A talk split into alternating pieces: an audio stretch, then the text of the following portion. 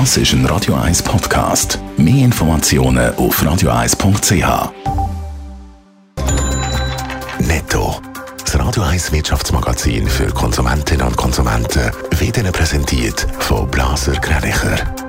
Wir beraten und unterstützen Sie bei der Bewertung und dem Verkauf von Ihrer Liegenschaft.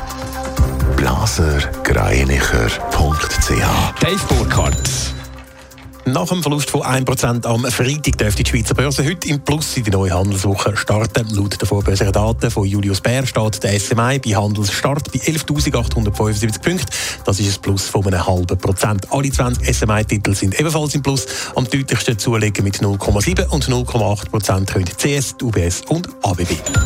Nach dem klaren Nein mit 64 Prozent zur 99 Prozent Initiative planet die JUSO schon die nächste Volksinitiative. Das mal im Fokus die Superreichen mit einem Vermögen ab 100 Millionen Franken. Sie sollen für Klimaschutzmaßnahmen müssen aufkommen. Wenn die Initiative lanciert wird, ist noch nicht bekannt.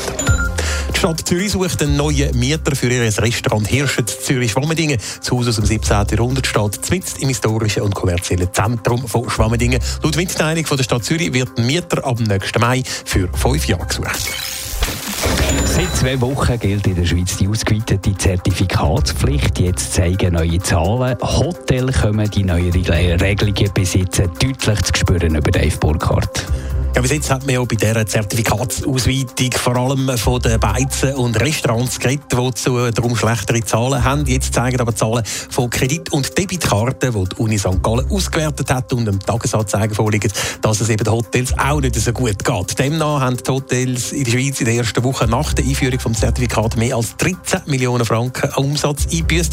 Das ist im Vergleich zur Woche vorher ein Minus von über 18 Prozent. In dieser Woche dort haben die Hotels knapp 72 Millionen Franken eingebußt eingenommen. Im Hotel braucht das Zertifikat zwar nicht unbedingt für die eigentliche Übernachtung, für den Zutritt zu den Hotelrestaurant oder den Wellness- und Fitnessbereich ist es aber eben nötig und offenbar halten das viele Leute von einem Hotelbesuch ab. Fitness und Wellness, du hast es gerade angetönt, auch diese Branche spürt die Auswirkung vom Zertifikat massiv. Ja, anders als bei den Hotel hat man in dieser Branche aber schon von Anfang an erwartet, dass es wegen dem Zertifikat könnte größere Probleme geben und das bestätigt sich jetzt offenbar. Aber nicht nur finanziell macht sich das Zertifikat in Fitnesscenter bemerkbar, so werde das Personal beschimpft und unter Druck gesetzt, schreibt heute Morgen die IG Fitness Schweiz in einer Mitteilung. Ihnen würde Hygienefaschismus und Medizinalrassismus vorgeworfen. Angestellte müssen von Sicherheitspersonal beschützt werden und es hätte von Fitnesszentren auch schon Sitzstreiks gegeben gegeben. Und wegen diesen Einnahmeausfällen und wegen dem zusätzlichen Personal fordert die Fitnessbranche darum Verbund eine signifikante finanzielle Entschädigung. Netto. Das Radio 1 Wirtschaftsmagazin für Konsumentinnen und Konsumenten.